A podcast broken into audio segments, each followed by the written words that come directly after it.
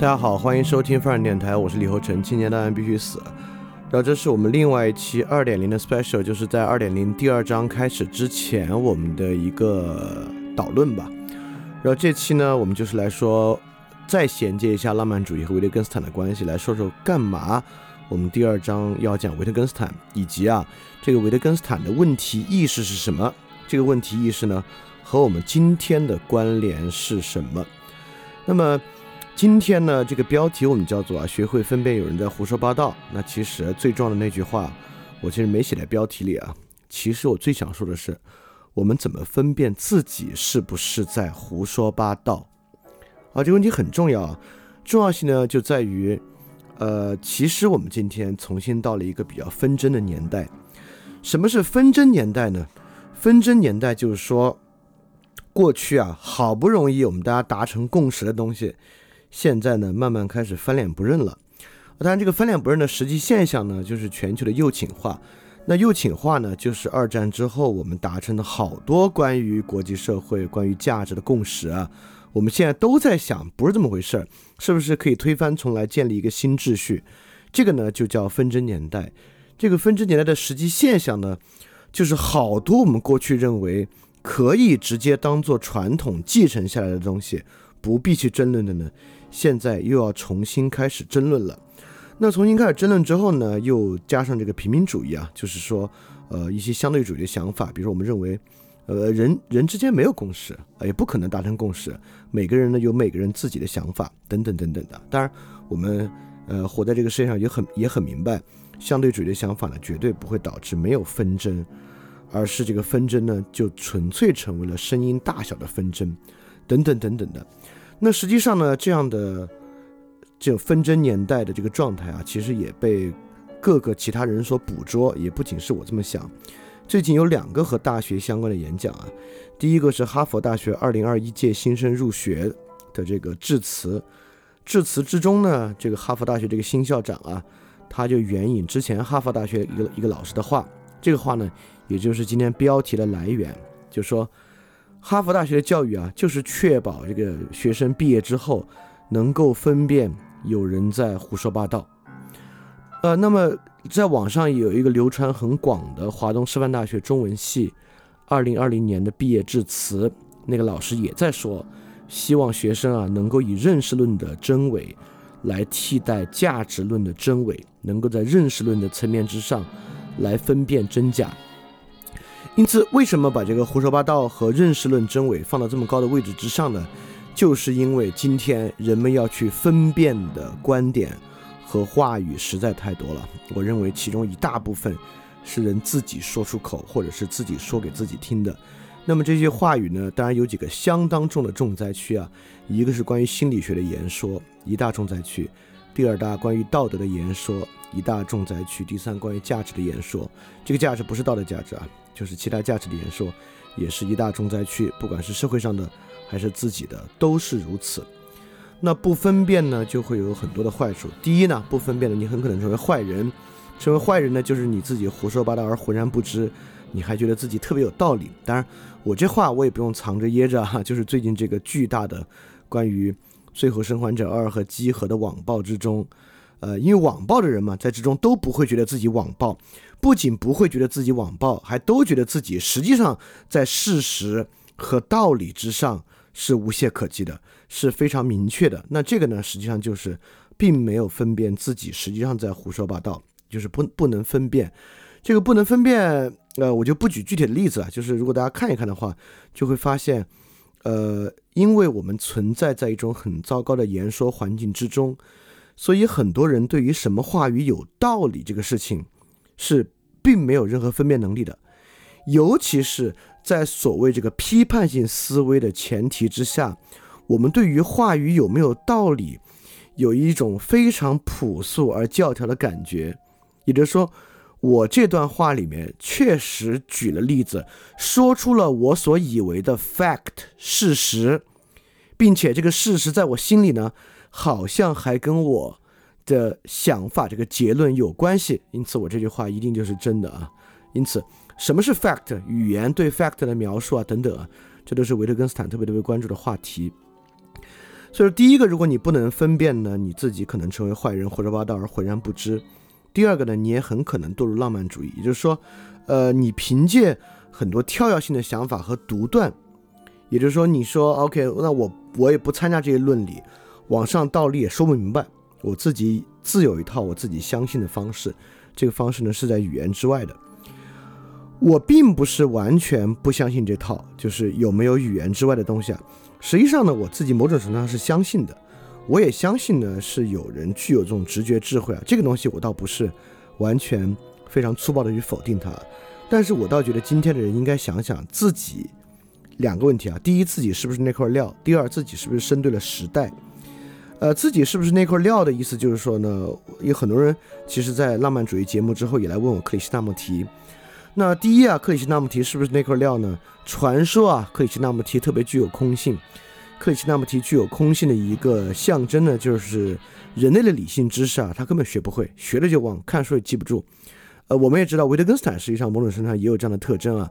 他的朋友说他呢，就是读了每次读书都跟重新读一样，看起来是没啥印象。那大家今天的人啊，绝大部分都博闻强志，对吧？第二就是说这种空性啊，有没有受到这个教育的污染？那克里斯纳穆提他接受那个灵修会的教育之后呢，实际上就没有接受像我们这样的论理教育。第二，他也绝对没有泡在一个以论理语言为主的网络环境之中。第二，维特根斯坦我们也知道啊，其实维特根斯坦并不像很多读哲学的人啊，真正花过那么多心思，潜心读过各种哲学书。在他最开始做哲学研究的时候呢，基本上好好读过的就是叔本华。叔本华本来著作量也并不大，而且。从维特根斯坦的这个语言论上来讲啊，他确实也没有怎么认可叔本华。基本上从他的呢，尤其早期那个逻辑哲学论啊，叔本华这个书啊，绝大部分 都是不可说的部分，对吧？因此呢，也就是说，我们在今天这个时代，泡在一个语言密度这么高的环境里面，经历了加大学、高考等等的一系列教育，我们到底有没有机会获得？那种浪漫主义式的直观的智慧，我认为啊，对绝大多数人来讲，都没什么机会。如果绝大多数人今天相信这种非语言的浪漫主义智智慧，不管是运用在宗教之上，运用在艺术之上，等等等等啊，基本就是成为自己独断论和偏见的一个佐证。所以，我认为今天这个时代环境啊，和今天的教育方式啊，绝大多数人啊，我觉得不应该去想象这么一条路径。所以说。不去分辨胡思乱想、胡说八道，不管是自己的还是他人的，本身呢其实是具有很大的问题的。尤其是在这么一个纷争年代，这么一个纷争年代呢，一切都有点进入再次进入一种摇摇欲坠的状态。在这种摇摇欲坠的状态呢，你非常容易被自己的偏见以及被别人的那种网络的巨大声量所裹挟啊，或者对于自己的语言使用方式浑然不知啊。今天当然绝大多数人。对于自己在网上发言的语言使用方式都是浑然不知的，因此呢，你这个言说啊，这种胡说八道，不仅会影响自己，从而呢还会影响他人。但本质上呢，我也对华东师范大学那个老师做了一个二分法，就是认识论的真伪和价值论真伪这二分法呢，我也不是特别的认可，是因为价值论真伪跟认识论真伪真有这么二分吗？我们整个第一章啊，我们从培根、笛卡尔。卢梭、休谟讲到康德，实际上我们会发现，启蒙年代非常重要的一个事儿，可不就是价值论真伪建基在认识论真伪之上吗？从笛卡尔开始啊，探求真理的基本原则，第一哲学沉思录讲的可不就是认识与价值的关系呢？到休谟那里，尤其是到康德那个地方，所以说，我认为价值论真真伪和认识论真伪啊，说到底是一个相当合二为一的东西，所以说。第一章呢，在康德那个地方，实际上我们就是在说这个认识论真伪是什么样的。那么在康德那地方呢，其实也已经有了很多很多特别特别好的尝试了。在这个特别好的尝试之上，为什么不停在那里，而要继续推进来讲维特根斯坦呢？其原因就是因为啊，今天的胡说八道的量真的非常非常大。我先举个最粗浅的例子啊，就是我们会发现在网上争论之中。很多人特别喜欢说这个话，啊，当你做了一个分析啊，你说你这个观点有这么这么一个问题，很多人都会说，你照你这个话的说法，其实你的观点也一样啊。然后他就按照你这个句式啊，填取呃替换里面的几个词汇，填充进入他需要的词汇，把这句话原封不动的还给你。哇塞，在网上论理的过程中，这样的方式可不要太多。我不知道是不是我们的语文教育之中有太多的造句这个训练了，所以我觉得大家的造句能力都非常强。而且他这么做，他可不是一个 strategy，不是一个网络讨论的策略，而是很多人真的认为，把这句话造句之后还给你，你的这个论述本身呢就被驳斥了，真的是这么想的。所以好多时候那个造句句式本身。是不是真的跟里面的词汇产生符合？我认为这个在维特根斯坦这个地方其实有非常非常好的讨论。这本身确实比起它是一个具体的道理问题，它更是一个语言问题。是语言问题是什么意思呢？也就是说，读完维特根斯坦，我们至少会有一个，尤其是维特根斯坦后期哲学、哲学研究，我们至少会有一个感觉，就是在。语言表述之上达成某种形式的一致，这事儿啊，没有任何意义。实际上，我们看维特根斯坦，就是我之前读过的一到二十三节，你里面已经大概能够读出这个意思了。有时候我们为了凑的把好的东西显得一样，让它长得特别像这个事儿，实际上对于论理本身啊，是一个没有任何价值的事情。对这个，我觉得是大家。呃，很简单，我举了一个例子，这就是一种典型的胡说八道。就是我们今天总以为两个句子长得挺像，里面替换几个词，那它的逻辑就是一样的。那么你的观点呢，就被我靠替换这么几个词驳斥了。就是这个句子长得一样，语词长得一样，这事儿跟意义一样之间没有任何的关系。第二呢，就今天呢，比如同语反复量相当大，我给大家举几个例子啊。前两个句子你会认为超级有道理。第一个句子。矫正正义的关键在于适度，一旦矫正过度，会带来更严重的不公平和歧视。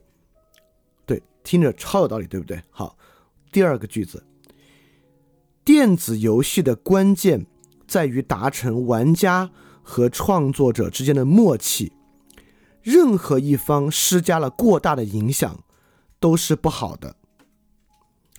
这两个句子啊，我猜啊，绝大多数人第一听都会觉得哇，这超有道理，好吗？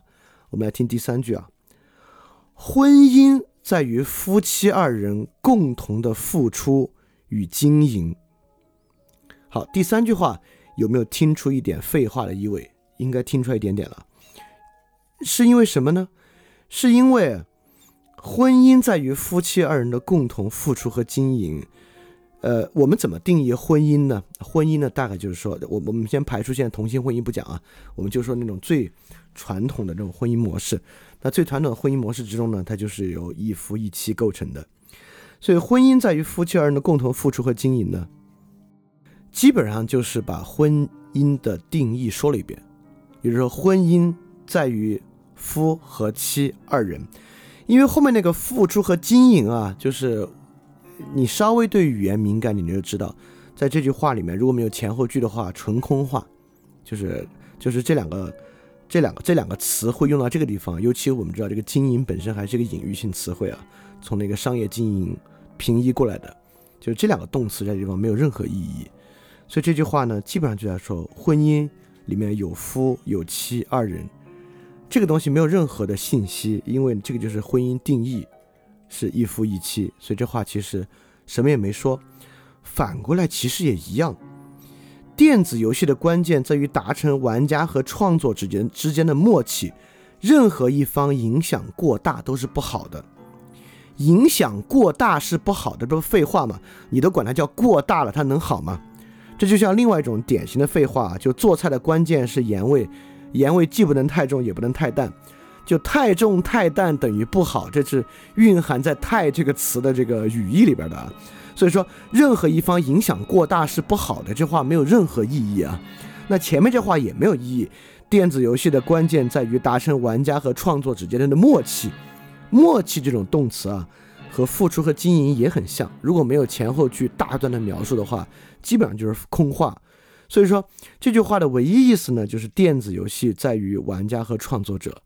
这基本上也是电子游戏。如果我们要描述电子游戏的话，它基本上说电子游戏呢，有这个游戏创作者，也需要玩家互动进去玩儿。所以这句话呢，基本上也就是在说电子游戏由玩家和创作者构成，没有添加任何别的意思。第一句话也一样，矫正正义的关键在于适度，矫正过度会带来严重的不公平和歧视。这里面过度不公平、歧视，实际上是一个意思，就是矫正过度会带来不公平和歧视。这句话没有任何，没有添加任何新的意义，因为过度就是不公平，呃，就是歧视。所以这三个词其实是在这个句型里面是一个意思啊。后面这句话好像说了很多信息，其实什么都没说。前面矫正正义关键在于适度，也就是说正义在于度量。这基本上也是 justice 这个概念之中，由它的概念本身、概念的定义里面包含的，就我们对概念的确定和规范里面包含的。所以整个这句话呢，其实就在说正义在于度，这就是废话，因为正义的定义里面就包含了正义是某种度量的权衡、某种度量的对比这一点。所以说呢，前两句话这种话充斥在我们今天的。这个公共言谈之中，而且今天公共言谈如果都由这种话构成，都算是有点道理的了。就是比这个更扯淡的话比比皆是。但实际上这样的话呢，就如果我们对进行语言分析呢，就没有任何意义啊。这个基本上就是一种同语反复啊。当然，马上就会有人说，哎，那你这个个人主义和平民社会最后一期不也在讲实践中道吗？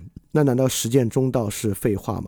啊，肯定有人听到这个节目，脑子里面已经这样想了。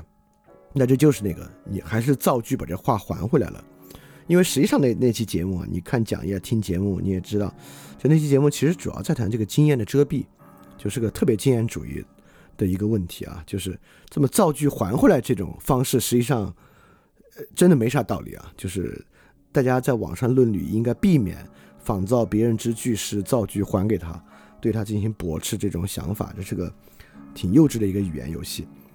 呃，那除了同语反复之外呢，实际上，呃，跟语言相关的胡说八道量还非常大，啊，比如说，呃呃，整个哲学研究前一到六十四节基本上是在批判指物逻辑论，那来源于指物逻辑论的，呃，思维谬误实际上非常非常多，呃，比如说很著名的一本书尤尔赫拉利的《人类简史》，他前面讲到人的认知革命的时候呢，就说人呐以概念自欺。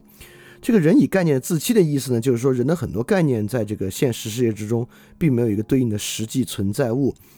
这个特别像我们今天说啊，这个文科知识分子对社会并不做贡献，只有理科知识分子呢才对社会做贡献。原因呢是理科知识分子的概念呢都能对到社会上的实际对象，而文科知识分子的概念呢都是一些纯粹的空概念。也就是说，这个话就是说概念。只有对到真实社会中的实际对象，这个概念才有意义。这个想法呢，跟尤尔·赫拉利这里的想法其实是类似的。这个呢，就是一个特别呃粗浅的一种指物观念。这个呢，也是维特根斯坦要去解决的一个问题。包括当我们谈及抑郁症的时候啊，等等等等，里面都包含特别严重的这种指物遗指物的谬误。比如说啊，我们说这个抑郁症有一个很重要的实存的原因，是因为它是可以遗传的。对吧？也就是说，父亲可以得抑郁症，他的呃，我们总是发现啊，家族里面凡是父辈得抑郁症的，他的这个子辈呢得抑郁症的概率呢就大于其他家庭。这个话特别有意思啊，也就是说，这就像好多心理学实验，我们说我来我们来做一个实验，来判明人就是跟其他人对话的时候，他这个对话的产生到底在大大脑里面哪块激活。啊，当他开口说话的时候，我们发现大脑这块动，哎，这块脑区是负责语言的脑区，是吗？那我们经常还在想，这个人打腹稿怎么算呢？那打腹稿，我们经常还说语言是一个无意识行为，怎么算呢？也就是说，当人开口说话，那块脑区就动，那块脑区为什么不是嘴巴的肌肉的运动神经呢？对吧？有等等等等的，或者是舌头操纵的运动神经呢？对吧？就有各种各样这样的问题啊。实际上，我们是一个想当然的想法在做这样的判断啊。这种问题实际上在神经科学研究之中非常非常多。这也是为什么最近像为什么丹尼尔·丹尼特后来加进神经科学研究，他们做的论述就是要把这个语言哲学和神经科学对应研究，就是发现如果不做这个对应研究的话，就神经科学基本充斥着各式各样的指物逻辑的谬误在里面。这个呢，也是我们经常认识世界中需要去克服的一个很大的问题。那自不用说啊，在康德那里我们就已经说过的这个本体想象啊，这个本体想象在这个语言使用之中问题更大。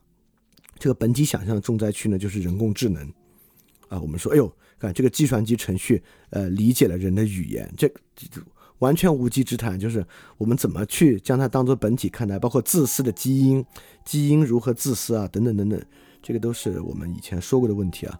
就本体想象呢，当然也是一个语言的问题。呃，这个本体想象问题，我还想多说一个，给大家举个例子，还挺有意思的，就是。我们都知道，我我举个心理学的例子啊，我们都知道心理学里面有一个巴纳姆效应。巴纳姆效应说呢，就人啊更容易相他相信对他们自己笼统的评价。这个也是实验心理学得出的啊，就是我们让人们去做一个心理测验的量表，然后左边呢是他自己做量表的结果，右边呢是大家的一个平均值，就是从里面摘出了一些比较笼统的话。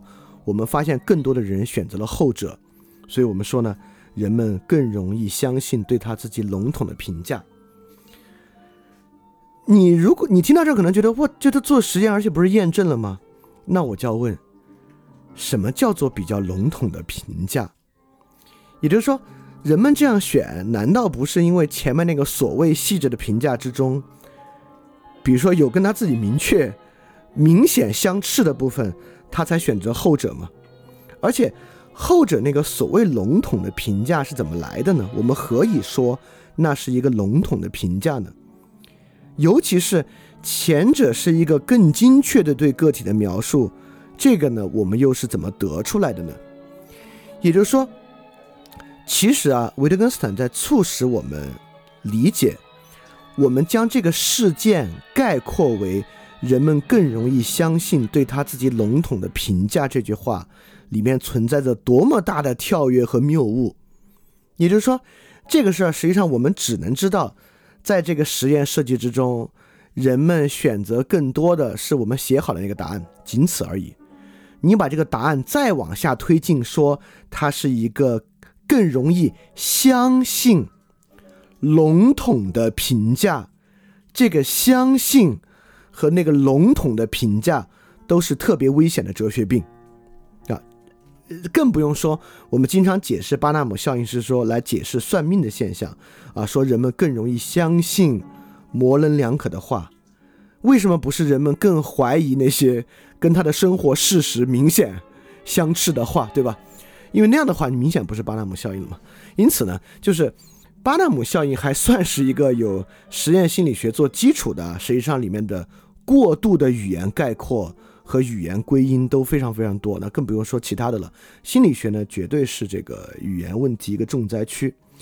所以说，说到这个地方呢，不管是同语反复、植物逻辑的悖论、本体想象的语言滥用、心理学的语言滥用等等等等的，我们都发现，这个呢，实际上不是一个所谓批判性思维的处理对象。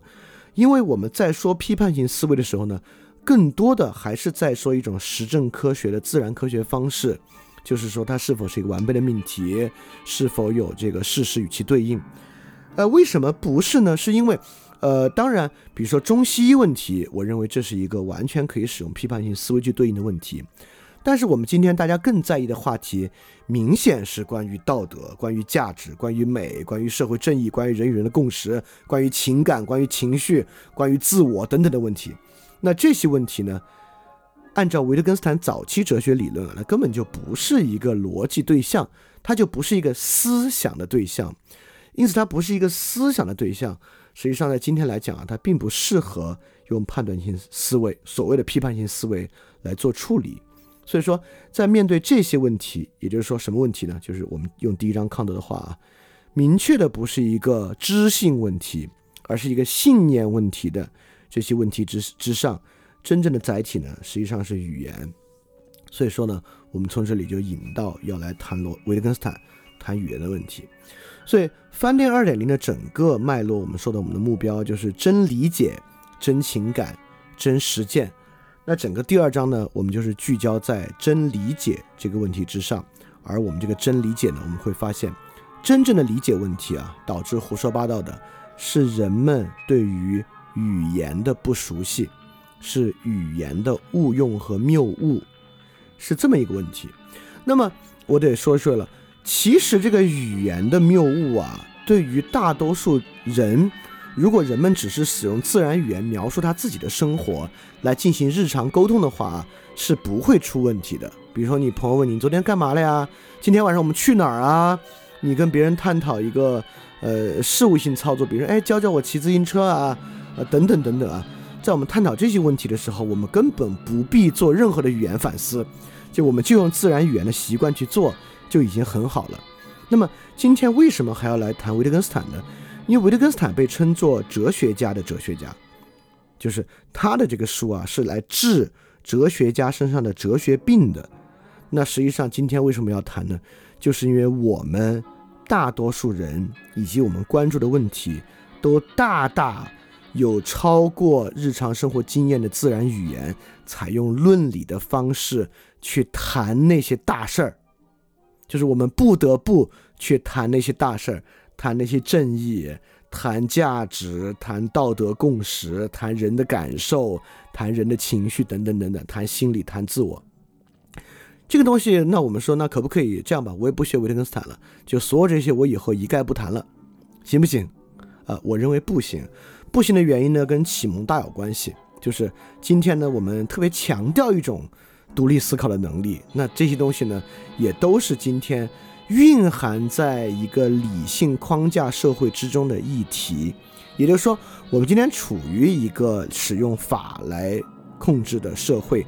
那处在一个法控制的社会之中，不管是你跟你企业发生劳务纠纷，你以后在婚姻过程中发生的各种问题，一旦进入到实际理性流程之中，你都不得不在非自然语言之外来进行一些论理的动作。那更不用说公共话题等等等等了。所以这个呢？是逃不开的，所以说这是为什么我们竟然要来读一个所谓的哲学家的哲学家的作品，就是因为，那比如说最近这个集合这个争端啊，里面大家都没有谈自然语言相关的问题，而都在胡说八道，妄谈一些实际上是哲学病深重的一些话题，所以这个分辨呢变得很重要。我们要来学维特根斯坦，那么学维特根斯坦，他与这个康德啊浪漫主义的关系是什么呢？也就是说，这里面有个很重要的东西啊。其实就是语言划界的问题。就我们之前讲维特根斯坦，尤其早期逻辑哲学论，我们都讲过啊。在那个时候呢，其实我们就在说，维特根斯坦在用逻辑哲学论来说，什么命题可以用语言承载，什么命题是不可说的。不可说的呢，要保持沉默。所以这个呢是一个语言划界问题。这个划界问题呢，就很像康德的知性划界问题。所以说，语言划界一直是很重要的。包括我们今天，其实很多时候也说：“哎呦，哎，我这个感觉没法用语言表述啊，这个艺术的美啊，没法用语言表述。哎呀，这个语言没法在我们之间达成共识。”实际上，当我们这么说的时候呢，我们也在使用语言划界。那浪漫主义其实本身呢，就是一个使用语言划界的问题。我们相信并依赖语言之外的行为、私人感受、艺术等等等等啊，认为真应该建基于那个之上。因此呢，在涉及到这个我们今天的理解啊，尤其是我们今天理解，其实涉及到对一系列信念的理解的问题呢，我们很容易认为信念，不管是对于宗教的信念、实践的信念、个体感受的统一性和真实性、艺术的信念，很多时候呢，我们都很轻巧的做语言划界，这些呢都在语言之外。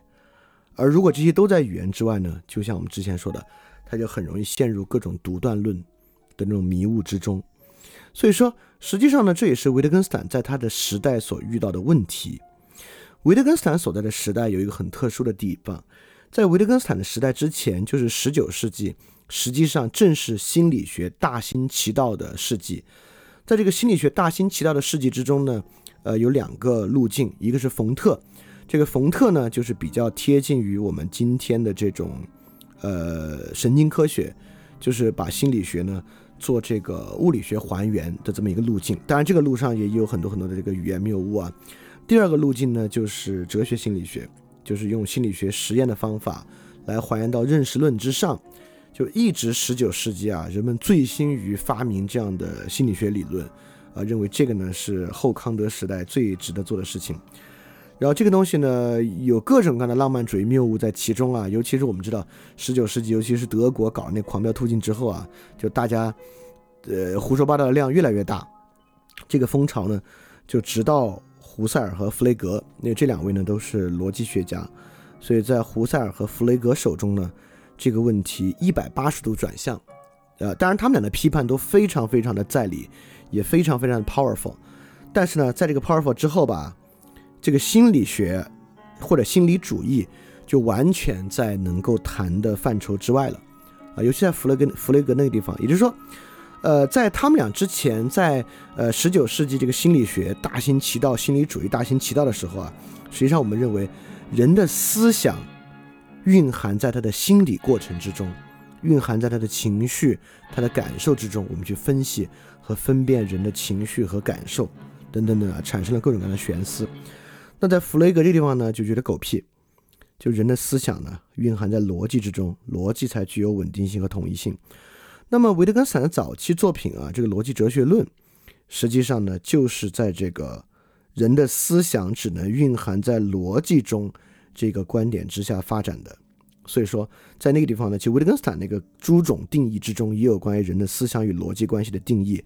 但是维特根斯坦与弗雷格，以至于与后期逻辑实证主义的史里克，他们不同的就认为，呃，在弗雷格和史里克那边呢，逻辑命题啊可以涵盖世界上的一切重要命题，但在维特根斯坦这里呢，他还有他重要的关切，就是伦理学。但伦理学在前期之中呢，根本就。无法使用语言描述，因此呢，根本就不是一个人的思想。所以维特根斯坦其实也一直是在做划界，在维特根斯坦的划界之中呢，他直接把伦理问题划界在了语言之外，彻底阻断了浪漫主义对其进行悬思和胡说八道的空间。但是呢，这明显是一个比较粗暴的划分啊。这个划分呢，在维斯干维特根斯坦后期呢，他也慢慢在就是呃破除了他早期这个想法。那后期呢，这个语言的定义和涵盖的概念啊，包括语言游戏的范围啊，都大大大大的扩充了。而这个大大扩充之后呢，就更贴近我们的日常语言使用，而不是一个人造语言，就这种逻辑语言啊。实际上呢，跟大家的关系呢就更近。当然，我们在实际讲哲学研究的时候呢，也会回去讲讲这个逻辑哲学论，来看他这个想法是怎么发展过来的。啊，我们肯定还会往回引到他们是怎么去反对心理主义，一直过来的。因为整个。呃，整个第二章里面就是反心理主义是一个非常非常重要的观念，就是因为在今天我们处于这个纷争年代的时候，啊，我们有一种非常重要的辩护方式，就是我这么相信了，他还能是错的吗？尤其是加上相对主义啊，我们就觉得你你没理解我，我心里是那么想的，等等等等啊，就是这种语言。是不是私有的啊？感受是不是私有的？等等等等一系列问题啊，这都是维特根斯坦特别特别关注的问题。所以说，实际上整个第二章，第一章我们讲到最后是康德给知性划界，给实践理性划界，给判断力划界。我们说了，所谓批判哲学，就是既定义它，又要给它划界，说明它能运行在哪儿，不能运行在哪儿，说明范畴的方式。来规范一种理性的运用，这东西特别特别重要啊！就知性为什么不去限制人的自由？因此，今天的好多那种呃物质决定论等等等等，在康德那边其实早已给出了驳斥。而且呢，这个实践理性的自由为什么不影响自然？那今天的好多那种我们之前讲过，啊，今天好多那种关于有点像那种呃唯意志论的超自然主义解释啊，在康德那里也早就获得了驳斥。所以划界问题本身就是一个非常重要的问题，而维特根斯坦后期呢，实际上也就是在给语言划界，包括狭义的语言、广义的语言，个人的手势算语言吗？眼神算语言吗？等等等等，语言与私人感受的关系，语言到底是它的规范性来源于你的感觉，你在用语言表达你的感受，还是语言自有一套规范性？语言是一套公共系统。包括语言与实际存在对象描述的关系，语言是作用是干嘛？是客观的描述认识对象吗？这是语言的作用吗？语言可以客观的描述认识对象吗？包括语言本身的概念结构啊，等等等等的概念的同一性、概念来源是什么，等等等等。所以说，我们今天泡在一个大家经常使用论理语言讨论公共问题的环境，包括我之前也举过那些例子啊，就那些语言谬误，我们平时真是见的太多太多了。所以说呢，整个第二章我们就是要学会分辨胡说八道。这个学会分辨胡说八道，不是在批判性思维的基础之上，因为它不符合客观事实，因为它缺乏依据而胡说八道，而就是来源于语言的一些问题。就我们必须对于我们所使用的语言更加了解，因此我们可以分辨胡说八道，尤其是分辨我们自己的胡说八道。好，我觉得这个就很重要了。所以说，整个第二章我们的问题意识呢？就是来分辨胡说八道，这个呢确实与维特根斯坦也非常非常相近，因为维特根斯坦不是一个像康德那样呃建构主义的哲学家，也就是说，你读完哲学研究呢，他不是像康德一样，康德我们最后得到了什么呢？我们得到了知性，得到了时间理性，得到了判断力。那你平时甚至可以用这个东西去反思和构造自己的想法，比如说你现在要决定做个事儿，你要想，哎，这事儿我从实践理性上该怎么想？道德律令的要求是什么？那它结合，呃，我的实践对象的，我的判断力是什么？你都可以这么去想。但维特根斯坦呢，不是能够最后留给你一套体系。就维特根斯坦呢，他是治疗的哲学，所谓的治疗的哲学嘛。这个治疗的哲学呢，更多就是我们最后知道啊，原来这些都是胡说八道啊。最后呢，我们得到了好多胡说八道的范例和胡说八道的规范，因此。我们未来不管是自己言说，我们就更加小心一点，就不要堕入胡说八道。以对别人的言说，我们就发现这话肯定没道理。当然，我认为前者在今天这个年代，前者远远重要。就是大家知道自己是可以错的，自己的话是胡说，没有想清楚，这个问题很重要。尤其是要谨慎的做语言划界，不要过于轻巧的说啊。这个东西在语言之外啊，不通过语言来共识，就是语言化解问题的谨慎性啊，这都是我们在第二章呢要一起去探索的部分。那么第二章呢，我们用剧毒的方式来学习，就不像第一章我们分文本线和现实线。第二章呢，所有现实举例呢都融合在文本之中，就直接举完了。所以我们每期都是剧毒。呃，因为是剧读呢，所以大家还是需要对这个文本熟悉一点。但这个熟悉呢，倒不用你之前好好去思考过整整的。但我觉得对文本有感觉，就是对文本有印象，这是很重要啊。就是修魔这种意义上的印象就行。因此呢，呃，第二章呢，我肯定都会把这个文本在饭店里以二点零小品的方式来读。就这期之前那期呢，就是二点零小品，所以我觉得大家呢。呃，还真的是需要在听之前呢，就把那些当音乐一样多听几次，啊，听到对文本有点印象，那之后再来听这个正片节目就会好很多，啊，这是一个。呃，最后说一个，就是挺有意思的，很多人批判饭店啊，说李厚成不就是个二道贩子吗？我觉得，哎，你还真说对了。我觉得你要说我是二道贩子，我还挺高兴的，因为我最好别像什么王东岳一样啊，在饭店里面。提供一套完全我自己独创的哲学观念，因为如果如果你读维特根斯坦，你会回来发现，就绝大多数这种啊完全独创性的哲学观念，就是这个哲学病病入膏肓的作品，就病入膏肓的哲学病的人，就是提出一套里面 几乎全是语言谬误的一整套同语反复。所以说，我要是二道贩子啊，尊重前人的文本还很重要。所以很多人就说，那我听你干嘛？我自己去去去读维特根斯坦不就完了吗？哎，这其实也是一个语言的谬误。也就是说，在当他这么说的时候呢，我们认为人与这个语词的关系和语句的关系啊，可能像这个人吃饭一样。我们说，我干嘛听你描述这个菜好不好吃啊？我自己亲自去吃不好吗？在菜这个事儿上呢，是这样的，你自己亲自去吃这个菜啊，好过于我为你描述这道菜。但是语言这个问题呢就不一样了，这个问题恰恰涉及到这个私有感觉和私有语言的关系啊，也就是说，你亲自去读维特根斯坦那句话，能产生多少想法，这事儿真的很难讲。也就是说，你听我的呢，绝不是隔着我的话去感受维特根斯坦的话，那不是。就维特根斯坦话，只是作为这个语料的一部分，在我的话里面啊。当然，这个东西你可能现在听着觉得哇，好绕。这个其实这个一点都不绕啊，这个说出来还挺简单。这正是我们在维特根斯坦第二章要去学习的。所以第二章呢，不只是我们如何言说，它当然也关于我们如何理解。所以说，我们再看到网上说，那我听他的干嘛？我为什么不自己去看啊？那这是很大的问题，因为。很简单，呃，就是我们用事实驳斥也行啊。要这么说的话，我们把大学老师都解雇了，学生上哪个专业，一人发一套书，自己读不就完了吗？对吧？所以说，我们因语言的关系啊，包括读，也绝绝对对不是像吃饭一样啊。我们由于那个东西最好，我们就去一手感受那些文字，啊，就完全不是这么回事儿。OK，对我就是个二道贩子啊，而且非常好，我是个二道贩子，说明我这个人还有敬畏之心。还知道这个好东西在哪儿啊？OK，好，那我们这一期二点零 special 就讲到这儿。这期呢是，呃，延续之前我们再串联一下二点零第二章的问题意识以及学习和分辨语言的重要性。这其中其实也包含了思考的重要性、理性的重要性等等等等的。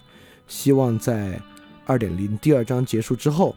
我们大家对于不管是分辨别人胡说八道，还是分辨自己的胡说八道，都已经有了更好的认识和更好的判断力。好，那今天这个节目就到这里啊，我那我们就是二点零的节目见了。就是当然中间还可能会有 FF 三零的节目和问答啊。那反正二点零的节目呢，呃，之前应该就不会再有其他的衔接了。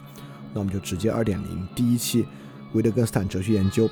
第一节到第二十三节的剧读，就那里面见了。大家放心啊，我不会把它讲的特别晦涩，我肯定还是站在我们日常论理环境之中的例子来看，怎么能用维特根斯坦这个话来帮助我们立足于现在我们所泡的这个语言环境，来帮大家理解和分辨我们与语言的关系。好，我们下期再见，大家要记得敢于去相信。